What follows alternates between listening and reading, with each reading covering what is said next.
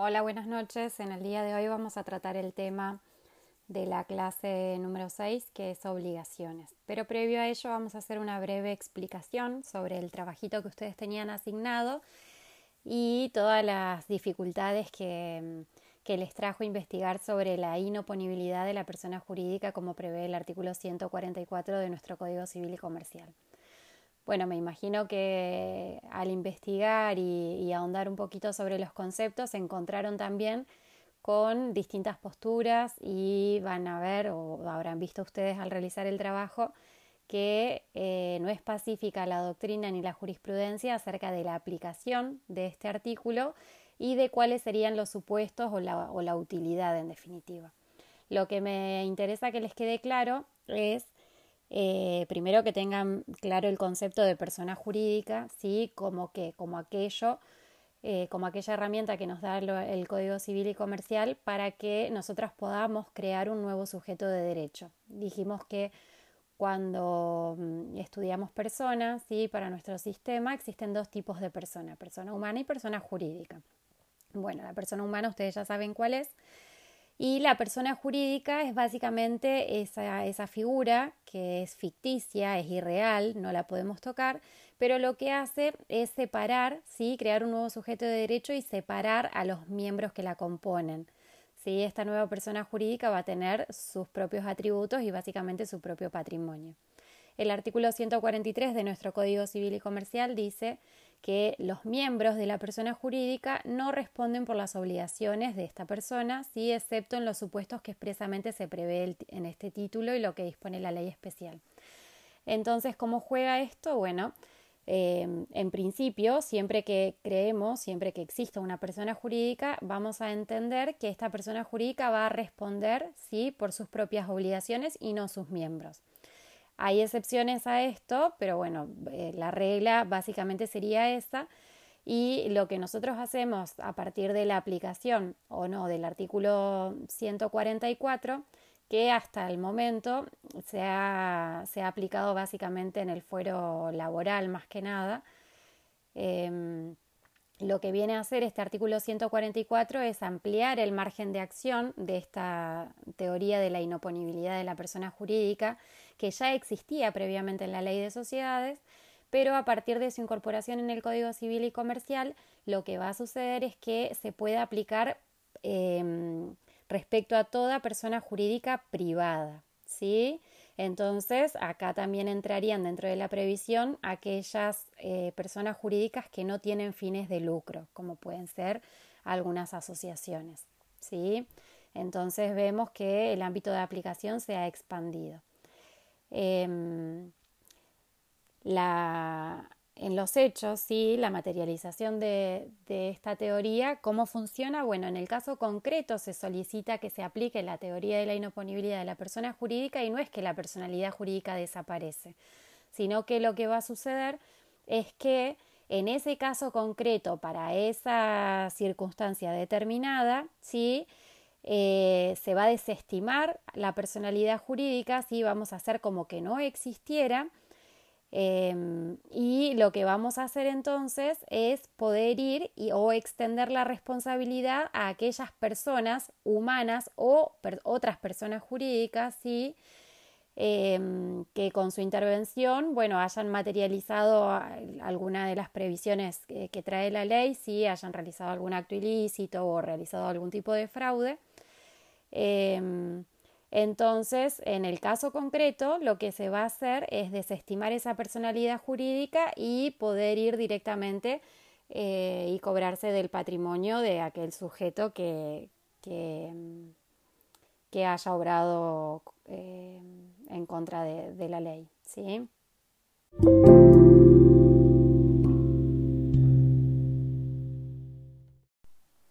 Bueno, continuando con la clase del día de hoy, sí vamos a introducirnos en el tema obligaciones.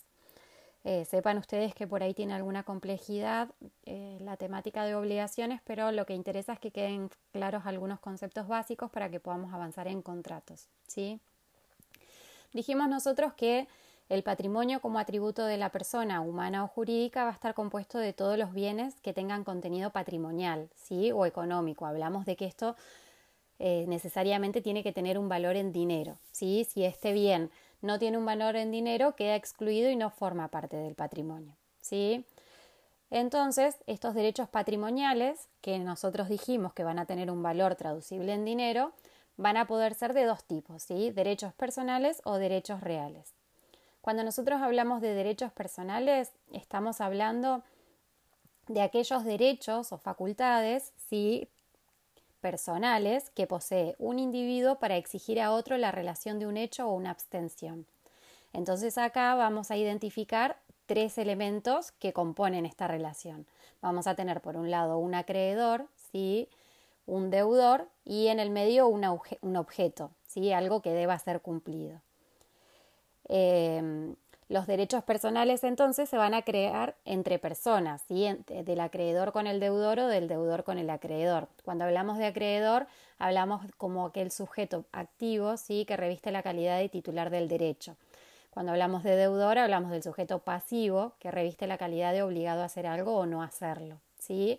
Y cuando hablamos de objeto, estamos hablando de aquello a que el, deudor debe como prestación al acreedor. ¿sí?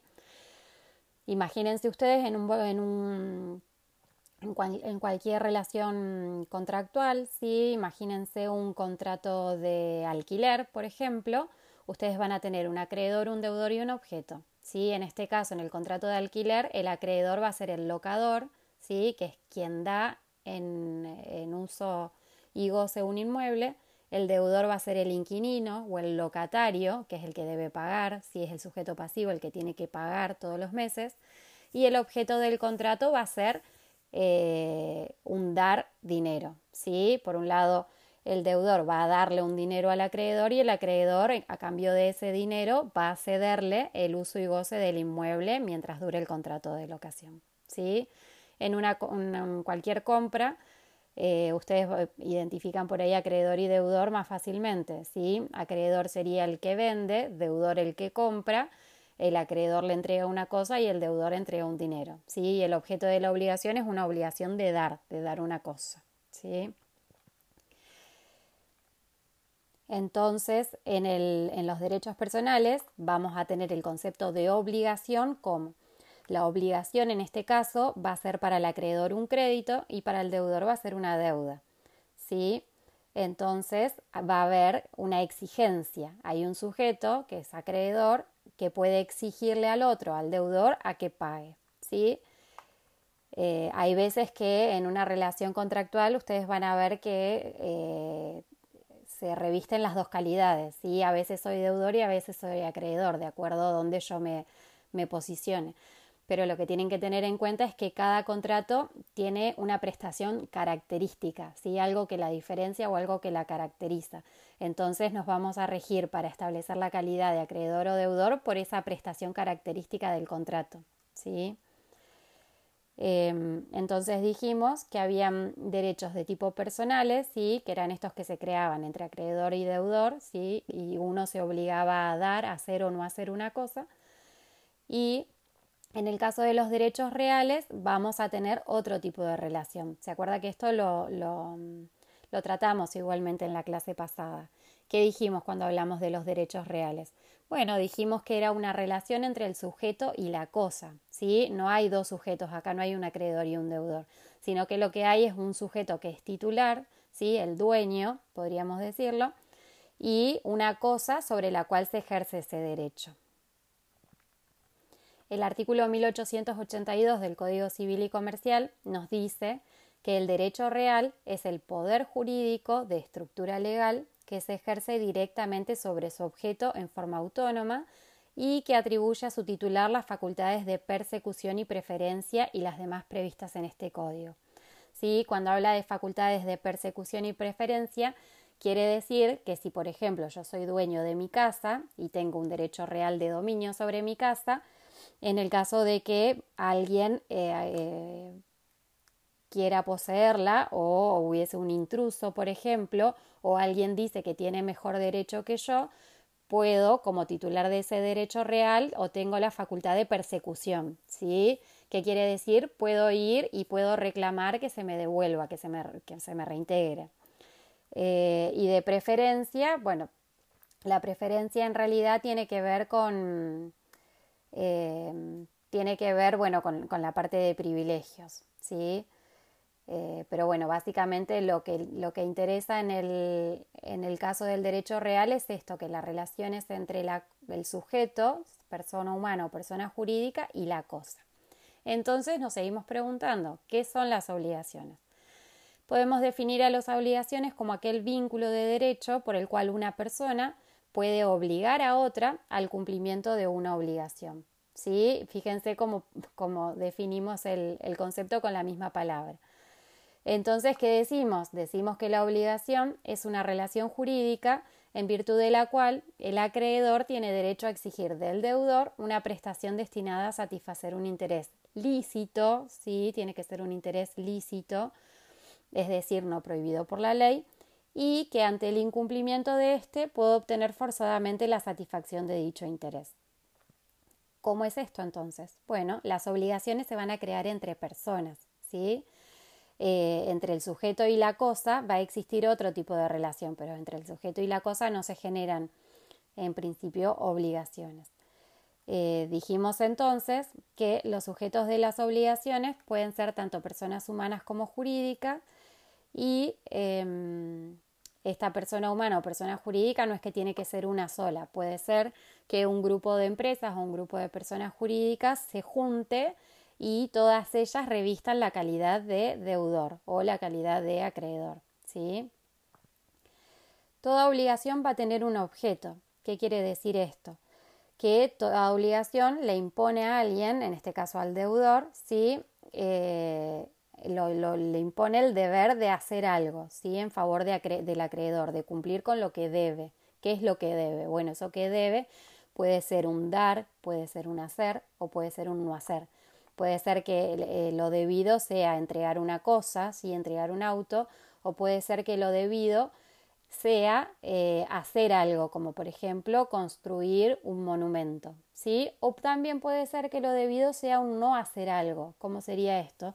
Bueno, una persona puede obligarse a, em, a no molestar a otra, ¿sí? Por ejemplo, ejerciendo algún derecho de propiedad. Imagínense ustedes el caso eh, pero bueno, puede existir una obligación a no hacer algo. ¿sí? Ese no hacer algo puede tener un valor en dinero y perfectamente se puede establecer un derecho de tipo personal. ¿sí? Y esta obligación o esto, esto que es debido, ¿sobre qué debe recaer o qué, qué, qué, es lo que puede ser debido? Ya hablamos de cosas, materiales, ¿sí? hablamos de, de, de acciones o actividades. Entonces, básicamente nos podemos remitir a los artículos 725 y también al 1003 y siguientes del Código Civil y Comercial, que establecen que el objeto de la obligación debe ser material y jurídicamente posible. ¿sí? Debe ser lícito, determinado o determinable, es decir, que no es que tengo que establecer un, valor o una cantidad determinada, sino que puedo dejarlo sujeto al futuro, ¿sí? o a que esto sea determinado en definitiva tiene que tener un valor económico, ¿sí? Y debe seguir algún tipo de interés por parte del acreedor. Todas las obligaciones tienen una causa, ¿sí? No hay obligación que no tenga causa. Em, y esto, bueno, es, algo que trae nuestro, nuestro ordenamiento jurídico em, y que sí o sí, más allá de que no esté exteriorizada o no esté determinada específicamente, se entiende que todas las obligaciones tienen causa, ¿sí? Acuérdense ustedes cuando vimos hechos jurídicos la clase pasada y ahora lo podemos relacionar diciendo que las obligaciones derivan de esos hechos jurídicos. ¿Sí? ¿Se acuerdan ustedes los hechos jurídicos que hacían nacer, modificaban o extinguían alguna situación jurídica? Bueno, estos hechos jurídicos son los que van a dar nacimiento o van a ser la fuente de las obligaciones, van a ser de donde nacen las obligaciones. Estos hechos jurídicos pueden clasificarse eh, como contratos, cuasi contratos, delitos, cuasi delitos, podemos decir que es la ley, abuso de derecho, enriquecimiento sin causa y declaración unilateral de voluntad. Ahora un ratito más vamos a ir viendo uno por uno, así que eh, no se confundan con tanta terminología.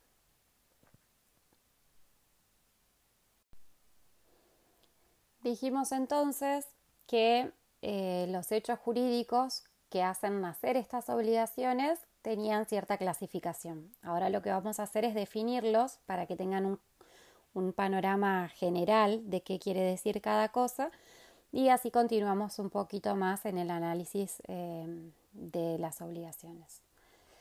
Em, las obligaciones pueden nacer de los contratos, ¿sí? ¿Y qué es un contrato? Bueno, un contrato es un acto jurídico. ¿Se acuerdan cuando vimos la clase pasada? El acto jurídico que era, era un hecho humano voluntario lícito, ¿sí? A través de un contrato, dos o más partes manifiestan su consentimiento y a través de ese contrato van a crear, regular, modificar, transferir o extinguir relaciones jurídicas patrimoniales. Básicamente nos interesa el, concepto de contratos y es algo que vamos a desarrollar porque a partir de los contratos es de donde nacen eh, en general las obligaciones en el derecho civil, ¿sí? de tipo patrimonial. Los cuasi contratos son una figura que sí traía definida el Código Civil viejo, pero este Código Civil y Comercial no trae una definición y seguimos a la doctrina en la definición que lo define como aquellos actos voluntarios, lícitos, que producen efectos semejantes a los contratos, pese a no existir un acuerdo de voluntades como en aquellos. Entonces tenemos que en, los contratos hay un acuerdo de voluntades, hay dos partes que se ponen de acuerdo que prestan consentimiento, pero en el cuasi contrato no, sino que la situación se da ¿sí? Eh, sin haber un, un acuerdo previo.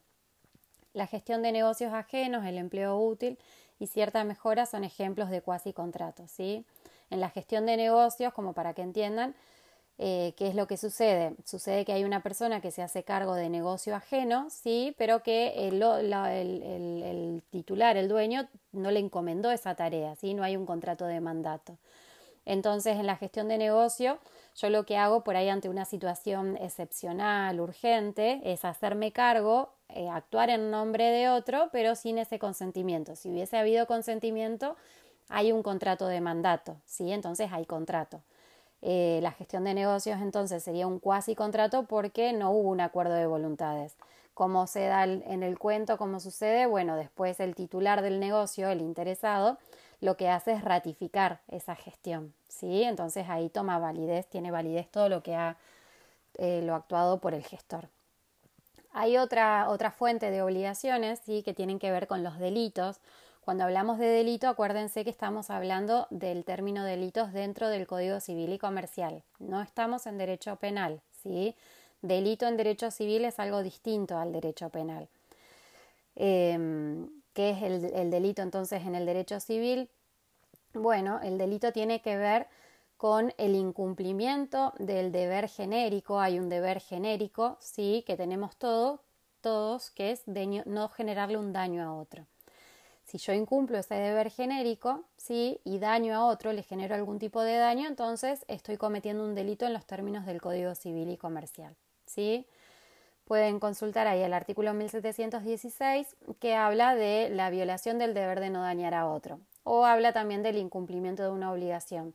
Pero básicamente al incumplir una obligación generaría un daño a otro, entonces englobamos al delito como este, este concepto ¿sí? que hace que eh, al violar este deber genérico que tenemos todos de no dañar al otro eh, y al generar un daño, eh, estamos encuadrados en el concepto de delito, que lo que sucede en el Código Civil y Comercial es que nos da derecho a que ese daño que se causó sea reparado, ¿sí?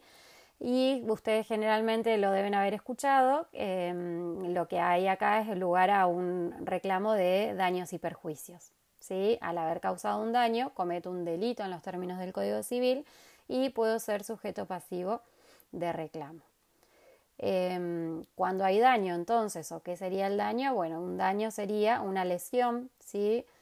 Eh, hacia un derecho o a un interés no reprobado por el ordenamiento jurídico, ¿sí?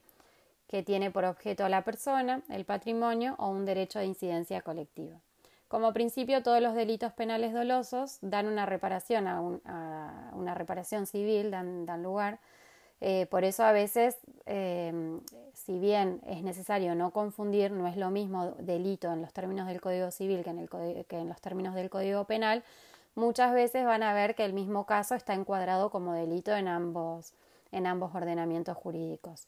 Pero esto no siempre es el caso. Por eso en el derecho civil lo que a nosotros nos interesa es si, hubo daño, si existió daño y si ese daño puede ser reparado. Lo que se persigue es, es una pena de tipo económica, ¿sí? Acá no estamos hablando de pena privativa de la libertad ni nada de ello. El cuasi delito entonces, ¿qué sería? Eh, son los hechos involuntarios, lícitos, realizados sin intención de dañar, ¿sí? es decir, que no hubo, no hubo dolo, ¿sí? no, hubo, no, hubo, no hubo una representación, no hubo una real intención, no se hizo adrede, ¿sí? pero sí hubo alguna culpa o negligencia que hace que se responsabilice a ese sujeto. Ustedes van a encontrar un ejemplo, em, un ejemplo muy, muy habitual que es el de los accidentes perdón, a los accidentes de tránsito. En los accidentes de tránsito lo que hay eh, es la comisión de un cuasi delito, ¿sí? ¿Por qué? Porque no hubo dolo, sino sería un delito, ¿sí? Para, no, no hubo intención, no se hizo adrede, no se hizo a propósito, sino que se obró con culpa o negligencia. En ese caso la ley lo encuadra como eh, un cuasi delito. La diferencia entre un delito y un cuasi delito en los términos del Código Civil y Comercial es la medida de hasta dónde va a responder y por qué daños. ¿sí? En realidad es, eh, la, diferencia es en cuánto. No es lo mismo ser condenado em, por responsabilidad civil por delito que por un cuasi delito. La ley en sí misma entonces también dijimos que era fuente de obligaciones ¿sí? cuando por su autoridad crea una obligación. Por ejemplo, la obligación que tienen todos los padres de proveerle alimento a sus hijos y educación. Em, las leyes son obligatorias para todos los que habitan el territorio de la República Argentina, ¿sí? sean ciudadanos o extranjeros, residentes, domiciliados o transeúntes. Em, entonces, más allá de que desconozca el derecho y no sepa, no sepa cuál es la ley vigente, si yo piso suelo argentino, se me van a aplicar, sí, dentro del territorio todas las leyes. Em, dijimos que otra fuente de obligaciones era el abuso del derecho, ¿sí? La ley no ampara el ejercicio abusivo de los derechos y se considera que cuando, cuando se contraría los fines del ordenamiento jurídico o se exceden los límites que se imponen por la buena fe, la moral y las buenas costumbres, se está obrando con abuso del derecho, ¿sí? Entonces es necesario que el juez ordene lo, que haga falta para evitar el ejercicio abusivo de la situación eh, jurídica ¿sí? y reponga el estado de hecho anterior y también se fije una indemnización. ¿sí? En el caso de haber abuso del derecho, lo que se intenta o lo que se propone es eh, hacer cesar inmediatamente esa actitud abusiva, ¿sí? Em, y restablecer el estado, o sea, la situación a un estado anterior a que existiera ese abuso. Y en el caso de que hubiese un daño, eh, bueno, también se, fija una indemnización. Eh, otra de, las maneras en que puede nacer la obligación es por el enriquecimiento sin causa. ¿sí? Y esto es cuando alguien se enriquece, ¿sí? O toma o se beneficia em, de alguna manera eh, por algo por lo que no debía haberse enriquecido, ¿sí? No tiene una causa lícita. Entonces, en ese caso, em, tiene el deber de em, reembolsarle o restituirle al otro en la medida que se haya enriquecido. Supónganse ustedes el caso de que tienen una cuenta bancaria y mágicamente aparecen mañana 100 mil pesos depositados en esa cuenta, que ustedes no saben de dónde vienen ni quién los depositó, pero bueno, es muy lindo encontrarse dinero en la cuenta bancaria, entonces van y lo gastan. Resulta que em, había alguien que quiso hacer un giro, se equivocó de número de cuenta y no, eh, ustedes no eran los verdaderos destinatarios de ese dinero, sino que se habían equivocado de, destinatario. Eh, rápidamente, al advertir el, error, ¿qué hacen? Le, solicitan a ustedes a que le devuelvan ese dinero. Y ustedes dicen, bueno, no, yo no te lo devuelvo. Sí, hay un enriquecimiento sin causa en ese caso. ¿Por qué? Porque esos 100 mil pesos, ¿cómo se los ganaron ustedes? ¿Con motivo de qué? ¿Sí? ¿A causa de qué se les depositó? se habían ganado un premio, ustedes le habían prestado dinero previamente, cumplieron un trabajo, son honorarios, ¿qué son? Bueno, si no hay causa, ¿sí? si no hay un porqué válido, entonces se están enriqueciendo sin ella. y, aquel que se equivocó al hacer la transferencia podría válidamente em, reclamarles a ustedes que le devuelvan ese dinero em, porque no, no, existió causa en, en la obligación, ¿sí? Y a partir de ello, bueno, se genera una obligación, esa obligación de ustedes de restituir. Em, la declaración unilateral de voluntad, ¿sí? Causa una obligación también jurídicamente exigible en los casos que la ley lo prevea o que por, por uso o costumbre esta así lo genere.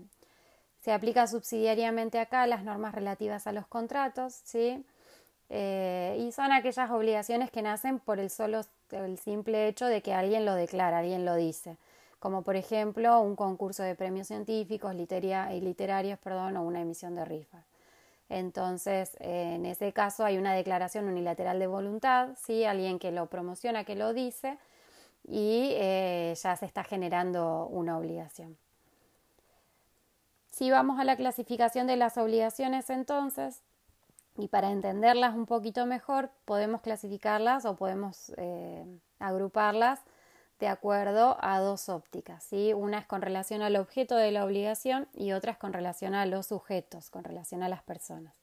Si hablamos con relación al, al objeto de la obligación, dijimos entonces, y vamos a repetir, que las obligaciones van a poder ser de dar, de hacer o de no hacer. ¿sí? Esta es básicamente la clasificación más importante en lo que hace a obligaciones. Obligaciones de dar, de dar algo, de hacer, es decir, llevar a cabo alguna actividad o no hacer, que sería abstenerse de hacer algo, ¿sí? Esa es como la, clasificación más genérica de obligaciones.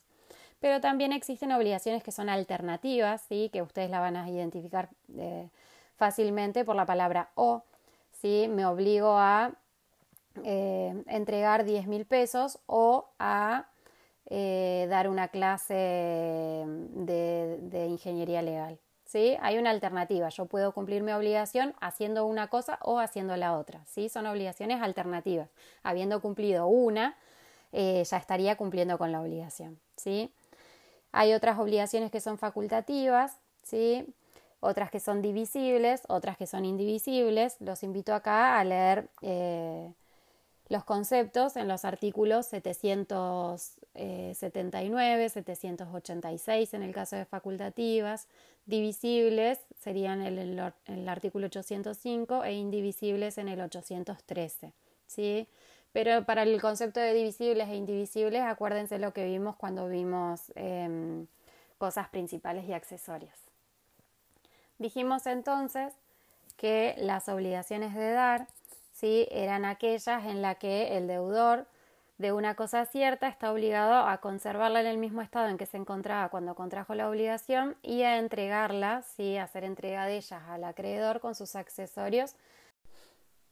Avanzando un poquito en la clasificación, ¿sí? entonces dijimos que las obligaciones em, las íbamos a clasificar también con relación a las personas. ¿Sí? Y con relación a las personas lo que podemos decir es que la obligación puede ser simplemente mancomunada, es decir, que se va a dividir entre tantos, en partes iguales, ¿sí?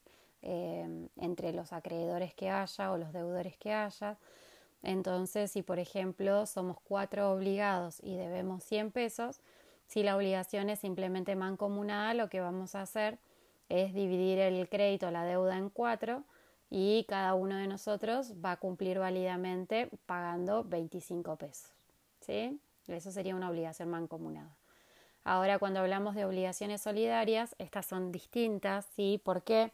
Porque acá va a haber varios sujetos obligados eh, por una única causa, ¿sí? Y en ese caso va a ser el deudor el que pueda exigirle a cualquiera de los perdón, al revés, va a ser el acreedor el que pueda exigirle a cualquiera de los deudores que, cumpla con la obligación. La solidaridad nunca se va a presumir, ¿sí? No es que las, obligaciones en general son mancomunadas, la solidaridad no se presume, sino que lo que va a suceder es que la ley o el título, aquello que, creó la obligación, puede ser el título, puede ser el contrato, va a generar esta obligación de tipo solidaria. Entonces, esto es muy común en los casos de, derecho del consumidor, ¿sí? Por ejemplo, si yo fui y compré una, una licuadora que era defectuosa, la ley de, de protección de los consumidores me dice que van a ser solidariamente responsables, tanto el vendedor que me vendió la licuadora como aquel que la fabricó, como aquel que la importó, como aquel que la distribuyó, ¿sí? Hace responsable solidariamente a todos. Entonces, en ese caso, como consumidor, eh, yo voy a poder exigirle al vendedor o por ahí voy a poder ir en contra directamente del fabricante y exigirle al fabricante que cumpla con su obligación, ¿sí? Eh, en base, lo voy, a, lo voy a responsabilizar en base a que, a que la ley establece que la obligación es solidaria. Entonces no es que yo tengo que reclamarle al vendedor, yo puedo reclamarle a cualquiera de los que estén en la cadena de comercialización del producto. ¿sí? Em, en el caso de obligaciones concurrentes, sí, hablamos cuando hay obligaciones em, en donde varios deudores deben lo mismo, deben el mismo objeto, sí, pero la, causa que generó la obligación es diferente, sí. Em, bueno, ahí pueden imaginar algún ejemplo de obligación concurrente. Obligación disyuntiva. ¿Cuáles serían las obligaciones disyuntivas? Bueno, en el caso de que la obligación deba ser cumplida por uno o varios sujetos, ¿sí? el acreedor va a elegir cuál de ellos debe realizar el pago. Mientras el acreedor no demande a uno de los sujetos, cualquiera de ellos tiene el derecho de pagar. El que paga no tiene derecho de exigir contribución o reembolso de los otros sujetos obligados, ¿sí? Y esto es distinto con el tema de la solidaridad. ¿Por qué?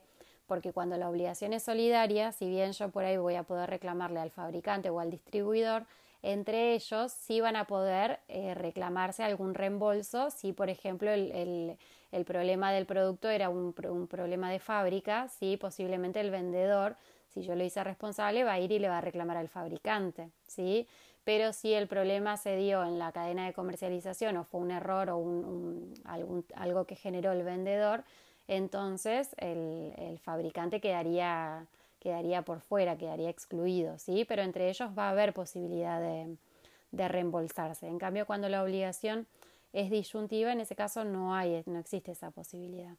Después también la ley habla de obligaciones que son principales y otras que son accesorias. Dijimos acá, vayamos a, recordemos em, eh, en la clasificación de cosas que también las clasificábamos como principales y accesorias, ¿sí? Y acá lo, lo que interesa es por qué, porque todo lo accesorio sigue la suerte de lo principal. Es decir, que va a haber una obligación que va a ser ah, eh, principal, ¿sí? Y que van a haber otras obligaciones que se van generando como accesorias, ¿sí? Como, como a, merced de esta, ¿sí? Si la obligación eh, principal desaparece, entonces las obligaciones accesorias también, ¿sí? Van a desaparecer. Avanzando un poquito entonces con estos que son las obligaciones, em, vemos que el efecto que generan las obligaciones ¿sí? es que el cumplimiento exacto de mi obligación me confiere como deudor el derecho a obtener la liberación y el de rechazar las acciones del acreedor. ¿Está bien? Si yo pagué mi deuda, puedo pedir un libre de deuda y no me van a poder venir a reclamar y a demandar por eso que yo ya pagué. Si yo ya cumplí, ¿sí? Tengo el derecho a que me liberen. Em, esto lo hablamos un poquito cuando vimos el tema de patrimonio, que dijimos que los bienes presentes y futuros del deudor constituyen la garantía común de sus acreedores. Entonces, el acreedor va a poder exigir la venta judicial de los bienes del deudor solo en la medida ¿sí? que sea necesario para cubrir su crédito. Entonces, esto lo, hablamos un poquito cuando hablamos de ejecuciones individuales. ¿Cómo es la, el asunto? Si yo les debo 100 pesos, ustedes van a poder venir y cobrarse de mis bienes por 100 pesos, pero no me van a poder rematar mi casa, mi auto y, los tres perros, ¿sí? Sino que solamente van a poder ir y reclamar en la medida necesaria para, para cobrarse su crédito, no más allá, no es que van a ir y van a ejecutar todo el patrimonio, ¿sí? El incumplimiento del deudor entonces le da al acreedor la posibilidad de satisfacer su crédito a través de una ejecución directa, ¿sí? también puede ser una ejecución por tercero o indirecta, y que va a reclamar, por ejemplo, hubo un accidente de tránsito, ¿sí? Eh, em, Juan chocó a Pedro, le chocó el auto, ¿sí? Juan le chocó a Pedro, Juan es el deudor, Pedro sería el acreedor, eh, a Pedro se le generó un daño y Juan no quiere pagar por ese daño. Entonces, ¿qué va a pasar? Pedro va a tener que ir, además de reclamarle al seguro, va a poder ir eh, contra Juan por el, daño que le causó. ¿Y qué le va a reclamar? Bueno, le va a reclamar algunos conceptos, como puede ser el daño emergente, ese que efectivamente se ve, ¿sí? el que surgió, el daño material, el lucro cesante, que va a ser todo aquello que eh, dejó de percibir por motivo de ese accidente, ¿sí? supónganse que era un taxi, el, el, vehículo era un taxi, entonces todos esos días que no pudo trabajar con el taxi son los que van a, los que van a representar el lucro cesante el daño moral, si es que existió un daño moral, y también los intereses, todo el tiempo que demoren devolverle el capital, el dinero, ¿sí? que costó el arreglo del vehículo, va a llevar intereses.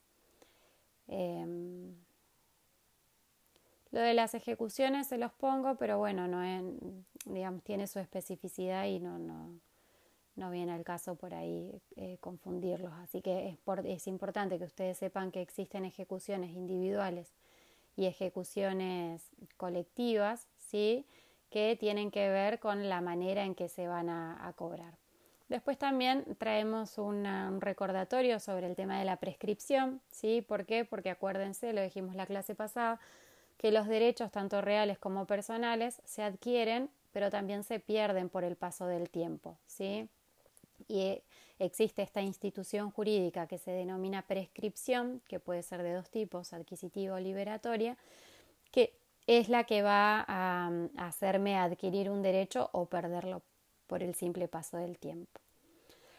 Em, las obligaciones, como todo, en algún momento llega a su fin, ¿sí? Y se pueden extinguir como por el pago, sí, que es el modo normal de extinción de las obligaciones, pero también las obligaciones se pueden extinguir por otras vías como puede ser la innovación, ¿sí? que es reemplazar una obligación por otra, la compensación, la dación en pago, transacción, confusión, renuncia de los derechos del acreedor, remisión de la deuda e imposibilidad de cumplimiento.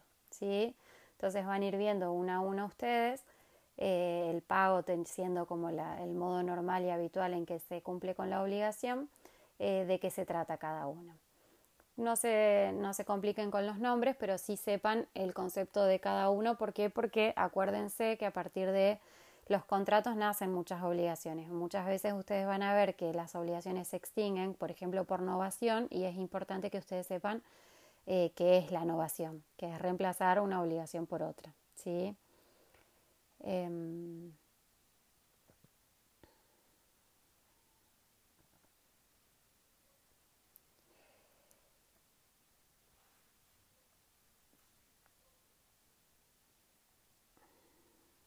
Entonces, eh, retomando el inicio de la clase, sí es importante que ustedes sepan que existen una normativa sobre obligaciones, que básicamente las obligaciones son de tres tipos, la obligación de dar, de hacer y de no hacer, y que son importantes porque, porque em, las, eh, el patrimonio, ¿sí? que estudiábamos como atributo de la personalidad, eh, está constituido o está formado por los derechos eh, patrimoniales, ¿sí?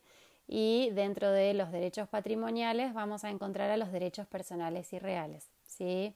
Estos derechos personales, dijimos nosotros, que son aquellos derechos o facultades personales que posee un individuo para exigir a otro la realización de un hecho o una, una abstención, ¿sí? Entonces es importante que vayan repasando todos estos conceptos para que podamos avanzar ¿sí? y a la hora de ir analizando cosas con mayor complejidad eh, sepan de qué estamos hablando. Bueno chicos, espero que tengan una buena noche y que puedan escuchar correctamente el audio.